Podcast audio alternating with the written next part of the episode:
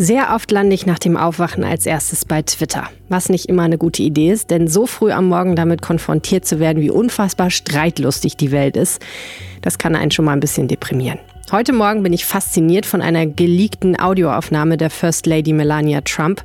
Darin beschwert sie sich, dass sie erst alle wegen der Weihnachtsdeko im Weißen Haus belämmern und sich dann beschweren, dass sie nicht mehr für die Immigrantenkinder tut, die die Regierung ihres Mannes von ihren Eltern getrennt hat. Tja, so hat jeder so seine Probleme. In der realen Welt beschäftigen wir uns heute mit Grippeimpfstoffen. Davon gibt es nämlich bei weitem nicht genug, damit wir uns wirklich alle impfen lassen, wie manche Politiker gefordert haben. Das ist aber nicht so schlimm, sagt unsere Wirtschaftschefin Antje Höning. Außerdem schauen wir auf Borussia Mönchengladbach. Die hat es bei der Champions League Auslosung richtig hart erwischt und trotzdem freut sich der Club irgendwie auf die Herausforderung. That's the spirit. Mein Name ist Helene Pawlitzki. Guten Morgen ihr da draußen. Schön, dass ihr zuhört. Der Rheinische Post Aufwacher. Der Nachrichtenpodcast am Morgen. Wie immer schauen wir zuerst mal kurz auf das Wetter. Das Land teilt sich heute in zwei Hälften. Im Süden und Südwesten regnet es ab dem Nachmittag, im Nordosten bleibt es eher trocken. Temperaturen zwischen 16 und 20 Grad. Am Samstag wechselnd bis stark bewölkt und von Südwesten her Durchzug eines Regengebiets. Dahinter lockert sich die Bewölkung, die Temperaturen 14 bis 18 Grad. Am Sonntag wechselnd, teils auch stark bewölkt und gebietsweise etwas Regen. Und jetzt mein Gespräch mit der Leiterin des RP Wirtschaftsressorts, Antje Höning. Ein Impfstoff gegen Corona gibt es ja leider noch nicht. Was es gibt, ist ein Impfstoff gegen Grippe. Und es gibt eine Empfehlung, dass wir uns eigentlich alle am liebsten gegen Grippe impfen lassen sollten von der Politik, damit am Ende nicht die Grippekranken und die Corona-Kranken das Gesundheitssystem komplett überlasten. Antje Höning aus der Wirtschaftsredaktion, ist das überhaupt möglich, dass wir uns alle gegen Grippe impfen lassen? Nein, das ist eindeutig nicht möglich, denn die Bundesrepublik hat 26 Millionen Impfdosen bestellt. Wir haben bekanntlich 80 Millionen Menschen in der Bevölkerung. So ist es überhaupt gar nicht möglich, alle zu impfen. Und Nachschub gibt es auch nicht, denn die Pharmafirmen haben wie jedes Jahr ihre Produktion längst abgeschlossen und arbeiten bereits an dem Impfstoff für die nächste Saison. Von daher war der Aufruf, äh, impft euch alle, einfach falsch. Kann nicht funktionieren. Das heißt, jetzt rennen Leute in Arztpraxen und sagen, ich möchte geimpft werden und können nicht? Genau, so ist es. Die Ärzte berichten bereits davon, dass sie einzelne Nicht-Risikopatienten abweisen, weil sie vorrangig Risikopatienten, Risikogruppen impfen sollen. Und äh, das Ganze wird noch zunehmen an Problematik, weil die Impfsaison hat ja gerade erst begonnen. Am 1. Oktober geht es los. Ich muss zugeben, ich habe mich noch nie gegen Grippe impfen lassen, aber habe dieses Jahr tatsächlich auch drüber nachgedacht, weil ich habe ja gehört, ich soll. Ja, Genau, das äh, ist einfach äh, schlecht überlegt worden von den Politikern. Auch äh, der Bundesgesundheitsminister hat äh, diesen Fehler begangen, ähm, die Leute dazu aufzurufen. Er hat zum Beispiel gesagt, alle Eltern sollten doch sich und ihre Kinder impfen. Ähm, nein, sagt die Ständige Impfkommission ganz klar, es sollten sich alle impfen, die über 60 sind und es sollten sich die diversen Risikogruppen impfen. Also Menschen mit Vorerkrankungen, natürlich medizinisches Personal, Menschen in Einrichtungen mit viel Publikumsverkehr. Dazu gehören ähm, je nach Beruf eben auch Lehrer zum Beispiel zu oder ähm, Erzieher, die einfach mit vielen Menschen in ähm, Kontakt kommen, Schwangere unter bestimmten Voraussetzungen. All diese Gruppen ähm, sollen sich impfen und sollten dann diese Empfehlung der Impfkommission auch als Aufforderung nehmen, das dann auch wirklich tatsächlich zu machen. Denn dann je mehr Anspruchsberechtigte die Impfung nutzen, desto besser für uns alle, desto größer ist die Herdenimmunität für die ganze Bevölkerung. Also Risikogruppen auf jeden Fall ja impfen lassen und alle anderen, die nicht zu den Risikogruppen zählen, lieber nicht impfen lassen eigentlich, oder? Mit Blick auf die Gesamtlage ist es eigentlich ähm, so gedacht, ganz genau. Wie kommen denn die Ärzte überhaupt an Impfstoff, wenn jetzt jemand kommt und sagt, ich möchte das gerne oder der Arzt sagt, es ist nötig? Ja, das äh, läuft unterschiedlich, je nachdem, ob man Kassen- oder Privatpatient ist. Ähm, für die Kassenpatienten haben die Ärzte Mehrfachpackungen ähm, im, in Gebrauch. Also es sind große Sets, woraus sie das dann nehmen. Und äh, die Ärzte haben sich häufig bevorratet. Manche Ärzte aber auch nicht. Die könnten jetzt schon ein Problem bekommen. Und wenn der Privatpatient äh, in die Praxis geht, der muss seinen Impfstoff selbst besorgen in der Apotheke und mitbringen. Und da gibt es aktuell wohl ein kleines Problem, dass es nicht genug Einzeldosen in den Apotheken zu kaufen gibt am 1. Oktober am Start der Impfsaison. Allerdings müssen wir jetzt auch nicht in Panik verfallen, denn ähm, das Paul-Ehrlich-Institut, das in Deutschland für die Impfstoffe zuständig ist, hat 18 Millionen Impfdosen freigegeben und die sind eben teilweise auch noch auf dem Weg in den Großhandel, in die Apotheken. Das heißt, äh, wenn die Apotheke heute nichts hat, kann die durchaus nächste Woche ähm, was haben. Also am Ende ist es wie mit dem Toilettenpapier. Es reicht für alle, die es brauchen, aber ähm, äh, keiner sollte hamstern und horten und es sollten äh, nur die den Impfstoff auch nutzen und bekommen, für die es gedacht ist, für die es nötig ist. Als du das mit dem Toilettenpapier gesagt hast, ist mir spontan schwarz vor Augen geworden, weil ich äh, Sorge habe, dass es genauso laufen wird. Auf jeden Fall kann man ja sagen, wenn man sich schon nicht impfen lassen kann, gibt es ja andere Möglichkeiten, sich gegen Grippe zu schützen und die kennen wir jetzt durch die Corona-Pandemie schon ganz gut. Ja, es gibt ähm, da auch sogar einen kleinen Vorteil äh, von den Maßnahmen, die wir mit Corona gelernt haben. Masken schützen eben nicht nur vor der gegenseitigen Ansteckung mit Corona, sondern auch ähm, vor der Verbreitung der Influenza-Viren. Und das haben wir ja sogar am Ende ähm, der letzten Influenza-Saison zu Beginn der Corona-Pandemie gesehen, dass die Saison, was die Influenza angeht, doch überraschend glimpflich abgelaufen ist. Wir hatten weniger Erkrankte und schwere Fälle als in den Vorjahren. Also Maske tragen, Hände waschen, Abstand halten hilft nicht nur gegen Corona, sondern auch gegen die Influenza, wenn ich nicht geimpft bin. Danke, Antje Höning. Vielen Dank. In der Champions League gibt es den wahrscheinlich besten Fußball der Welt zu sehen. Das sehe sogar ich als ehrlich gesagt nur sehr gelegentlicher Beobachter der wunderbaren Welt des Fußballs ein. Deswegen ist es auch nicht ganz unspannend, was in der nächsten Saison auf die deutschen Clubs zukommt. Gestern war Auslosung. Glück hatte dabei der FC Bayern München. Die Gegner heißen Atletico Madrid, RB Salzburg und Lokomotive Moskau. Das geht ja irgendwie noch. Auch Borussia Dortmund sieht ganz zuversichtlich aus. Zenit St. Petersburg, Lazio Rom und FC Brügge. Das klingt doch machbar. Schwerer hat es RB Leipzig mit Paris Saint-Germain, Manchester United und Istanbul Başakşehir. Und richtig hart getroffen hat es Borussia Mönchengladbach. Real Madrid und Inter Mailand sowie Schachtjor Donetsk. Richtig große Namen. Und was sagt Borussias Sportdirektor Max Eberl? Es ist ein geiles Los.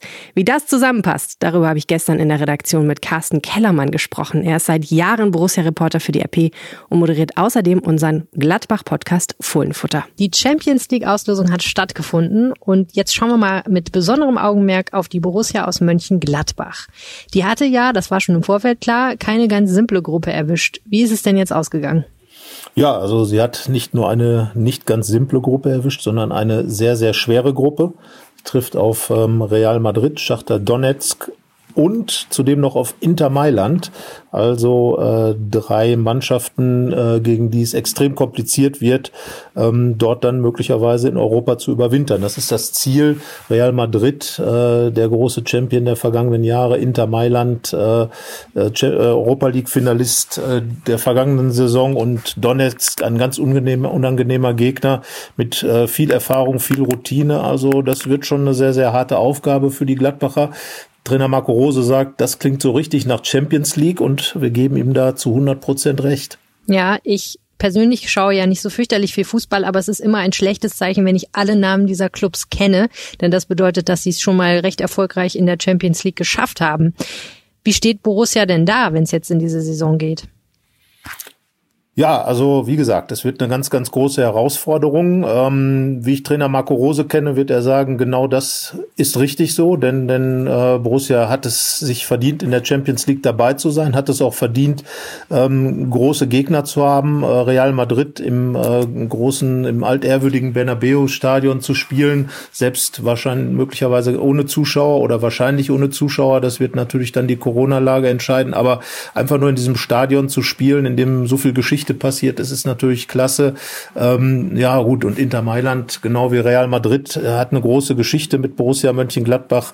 Ähm, man erinnert sich an das Büchsenwurfspiel, ähm, das große 7 zu 1, vielleicht das beste Gladbacher Spiel aller Zeiten gegen Inter 1971, äh, am 20. Oktober übrigens. Und äh, damals, ja, damals wurde das Spiel annulliert, weil jemand eine Cola-Dose geworfen hat und ein italienischer Spieler zu Boden ging.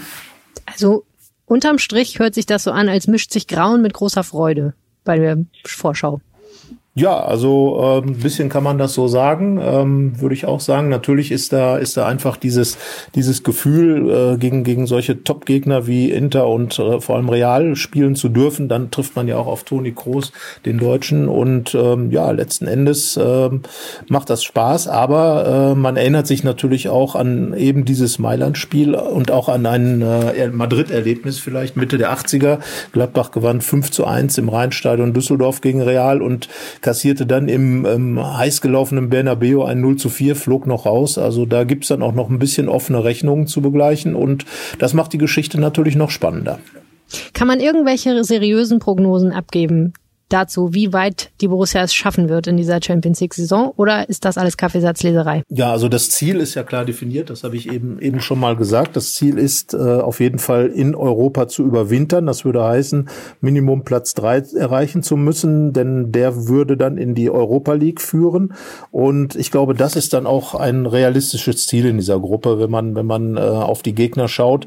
Zunächst einmal zu sagen, einen kann Borussia vielleicht hinter sich lassen. Es ist schwer zu sagen, ob das äh, äh, wer das dann sein kann. Äh, man weiß nicht, wie Real drauf ist, man weiß nicht, wie Inter drauf ist, man weiß aber, dass alle drei auch Donetsk extrem stark und unangenehm sind. Also Gladbach ist auf jeden Fall Außenseiter, aber das ist natürlich eine Rolle, die man vielleicht auch ganz gut spielen kann. Es gibt auf jeden Fall keinen Druck. Herzlichen Dank, Carsten Kellermann. Bis dann. Ciao. Mehr Analysen zu Borussia Mönchengladbach übrigens, wie gesagt, in unserem Podcast Fohlenfutter. Sucht ihn doch mal in eurer App und abonniert ihn direkt, dann verpasst ihr keine Folge. Und jetzt noch ein Blick auf das, was heute wichtig wird. Fast auf den Tag genau 30 Jahre nach dem Beitritt der DDR zur Bundesrepublik Deutschland debattiert der Bundestag an diesem Freitag über die Wiedervereinigung. Außerdem setzt der Bundestag seine Haushaltsberatungen fort und debattiert den Haushalt der Arbeits- und Sozialressorts. Dann kommt die Schlussrunde zum Haushaltsgesetz 2021. Heute ist ein wichtiger Tag in den Verhandlungen zwischen EU und Großbritannien. Es entscheidet sich, ob die Gespräche weitergehen. Dazu treffen sich die beiden Chefunterhändler. Eine Einigung müsste noch im Oktober gelingen, da der Pakt noch ratifiziert werden müsste. Ohne eine Einigung droht zum Jahreswechsel ein harter wirtschaftlicher Bruch mit Zöllen, Staus und anderen Handelshürden. In Hamburg fällt heute Morgen ein Urteil gegen die Witwe des IS-Kämpfers Dennis Kuspert. Kuspert, auch bekannt unter seinem Rappernamen Desodog, hatte sich 2014 dem IS angeschlossen. Medienberichten zufolge starb er 2018 in Syrien bei einem Luftangriff. Seine Frau soll ihm 2015 dorthin gefolgt sein. Unter anderem wird ihr vorgeworfen, eine 13-jährige Jesidin als Sklavin gehalten zu haben. Die Bundesanwaltschaft fordert vier Jahre und zehn Monate Haft, die Verteidigung zwei Jahre. Und noch ein Urteil. Vor dem Amtsgericht Bad Berleburg steht ein Lokführer. Vor rund anderthalb Jahren waren nahe Siegen zwei schwere Gullideckel in die Frontscheibe seiner Regionalbahn gekracht. Zunächst dachte die Welt, es handele sich um einen Anschlag. Die Staatsanwaltschaft wirft dem Mann vor, das Ganze inszeniert zu haben. Das weist er zurück. In Köln trifft sich die deutsche Comedy-Branche, um die besten Komikerinnen und Komiker zu küren. Die Entscheidung beim Deutschen Comedy-Preis liegt diesmal komplett beim Publikum, das nun auch in einer zusätzlichen Kategorie abstimmen muss. Lustige Podcasts. Kleiner Aufreger im Vorfeld. Zunächst waren nur männliche Podcaster nominiert gewesen. Daraufhin teilten die Organisatoren die Kategorie in Beste Comedy-Podcasterin und Bester Comedy-Podcaster.